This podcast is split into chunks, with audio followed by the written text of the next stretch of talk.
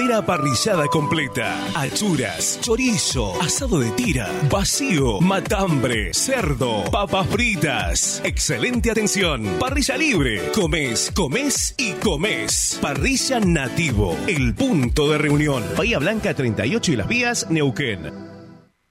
Desde las 7 y hasta las 9. Tercer puente.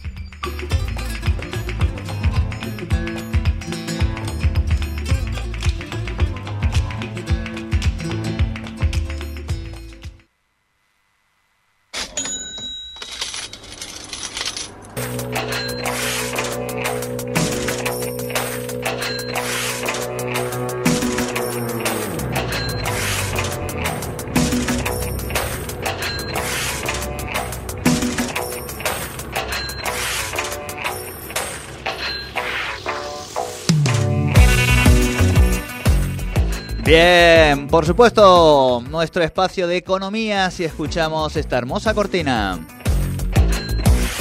Con el gran, con el único, con el que me imagino tiene el teléfono explotado cada vez que Massa saca una nueva medida y tiene, lo llamamos todos para que nos ayude a entenderlas. El señor Fernando Spoliansky en su espacio de economía. Muy buenos días, Fer, ¿cómo estás?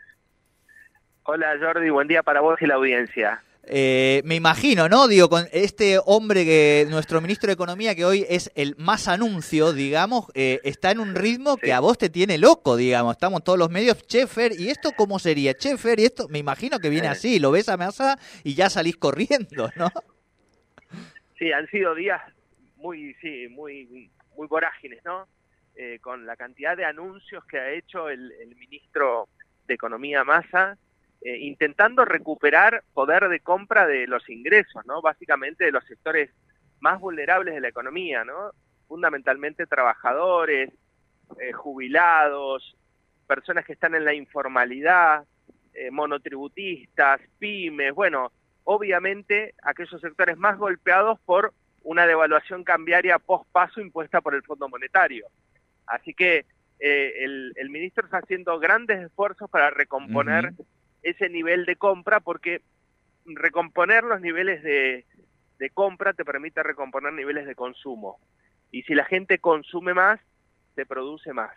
Y si se produce más, las fábricas obviamente generan mayor cantidad de empleo y eso es un círculo virtuoso de la economía. Ahí va, ahí Mejores ingresos, va al consumo, el consumo tracciona la producción y vuelve otra vez al consumo. Así que son medidas muy importantes para una economía golpeada, indudablemente, eh, muy condicionada por el Fondo Monetario, pero que son medidas muy importantes que ha tomado en estos últimos días el ministro. Claro. En ese sentido, Fer, eh, no sé, por supuesto falta terminar el año este, para tener los datos finitos, pero podemos decir que con este conjunto de medidas hay algunos sectores eh, que finalmente le van a terminar ganando a la inflación en este año. Digo, estoy pensando en los jubilados, por ejemplo. Bueno, hay que ver cómo evoluciona la inflación en los próximos meses. ¿no? El indicador de agosto fue un golpe durísimo, ese 12.4, después de la devaluación cambiaria, porque todo se corrió a precios y más que proporcionalmente, ¿no? Porque los precios aumentaron entre un 30 y un 35% en promedio.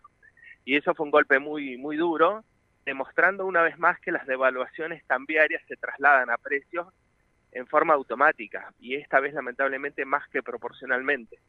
Entonces, todas estas medidas que son, eh, todas las ayudas, por supuesto, como la que se anunció ayer para los sectores informales de 94 mil pesos, o eh, postergaciones en el pago del IVA de autónomos, planes de pago de AFIP para las pymes, la devolución del IVA en la canasta básica, que eso es una medida súper progresista, muy progresiva en términos tributarios, y ni hablar el tema de la cuarta categoría de ganancias, ¿no? Porque eso efectivamente implica llevarse al bolsillo más cantidad de dinero que antes se lo llevaba el Estado. Así que son todas medidas que efectivamente intentan compensar el efecto de la inflación.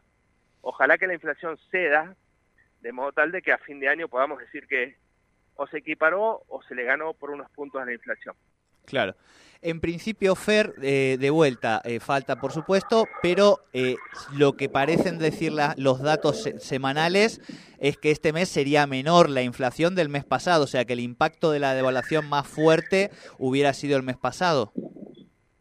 Pareciera que sí, el gobierno tomó la decisión de publicar semanalmente el índice. En la primera semana de, de, lo que va de, de, septiembre, digamos, la primera semana bajó al 2%, la segunda un índice similar, con lo cual estaríamos eh, por debajo del 12.4. Pero hay que ver finalmente cómo cierra el mes. ¿no? Acordemos siempre que el IPC es un promedio de una canasta de bienes y servicios. Entonces, bueno, vos tenés todos los precios congelados de la economía. Los combustibles los tenés congelados, las tarifas las tenés congeladas. Entonces, todo eso tiene que ayudar a que en definitiva el índice va. Seguramente septiembre va a ser menor agosto, ¿no? Claro. Claro, claro, claro. Bueno, vamos a estar eh, atentos. Ahora lo que falta también, Fer, en ese sentido, pregunto, y que algunos economistas de la City lo plantean, es, bueno, todas estas medidas lo que van a hacer es acelerar más la inflación. Fer, ¿estás ahí? Me parece que lo acabamos justo de perder a Fernando. ah, estás ahí? ahí. Ahí, perfecto, perfecto. Sí. sí, sí, Te decía que esa es la visión más ortodoxa de la economía, ¿no?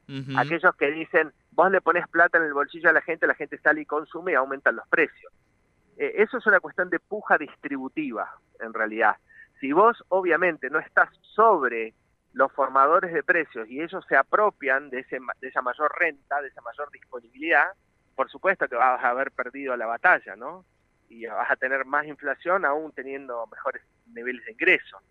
Claro. Eh, pero en la Argentina, digamos, puede pasar, eh, la puja distributiva es fuerte, pero ahí tenés que tener un, un, Estado presente que justamente defienda los intereses de los ingresos de, la mayor, de las mayorías, ¿no? Eh, y en ese sentido, bueno, hay que ver cómo evoluciona. Yo creo que los salarios, los, las jubilaciones están tan deprimidas, están tan bajas en términos reales, que una recomposición de estas características no debería impactar en los precios. Claro. ¿Me explico? Digo, no deberían. Pero ahora sí, si vos tenés una puja distributiva que la perdés y los formadores se apropian de, por ejemplo, el 21% de la devolución de la canasta básica, te aumentan los precios en la misma proporción, ahí ya perdiste la batalla, digamos, ¿no? O lo de ganancias, si lo que de ganancias el Estado deja de percibir, la gente lo tiene en el bolsillo y con eso puede salir a consumir y te aumentan los precios, también perdiste la batalla. Entonces, el gobierno tiene que hacer grandes esfuerzos para recomponer salarios, pero también grandes esfuerzos para sostener y sentar en la mesa al empresariado y decirle, miren, no, no aumenten los precios, ustedes van a tener más venta porque la gente va a tener más dinero en el bolsillo. Aprovechen esa rotación, ese mayor ingreso pero no aumenten los precios, No se apropien de esa mayor renta, de esa disponibilidad mayor que va a haber. Pero bueno, es, es una discusión más de fondo, ¿no? En nuestro país. Totalmente, totalmente. Bien, Fer, clarísimo. Este, como siempre, vamos a ver si Massa te da un, poco de, respiro, al menos dos días, digo, y no anuncia nada nuevo. Ahora está más de campaña. Yo creo que está más en modo campaña. No, pero más, claro, lo que pasa es que sí que es cierto que ahora entra a partir del mes la ley que establece que no se pueden hacer más anuncios de gobierno, así que yo entiendo que ahora por lo menos te, te va a dejar un poco descansar, por lo menos desde lo que es el ejecutivo. Después, por supuesto, va a tirar propuestas, ¿no? Sí, sí, desde luego. Eso sí. Fer, buena jornada, buena semana, abrazo grande. Gracias, Jordi, un abrazo. Hasta aquí nuestra columna de economía, Fernando Spoliaski, explicando lo que Massa va anunciando.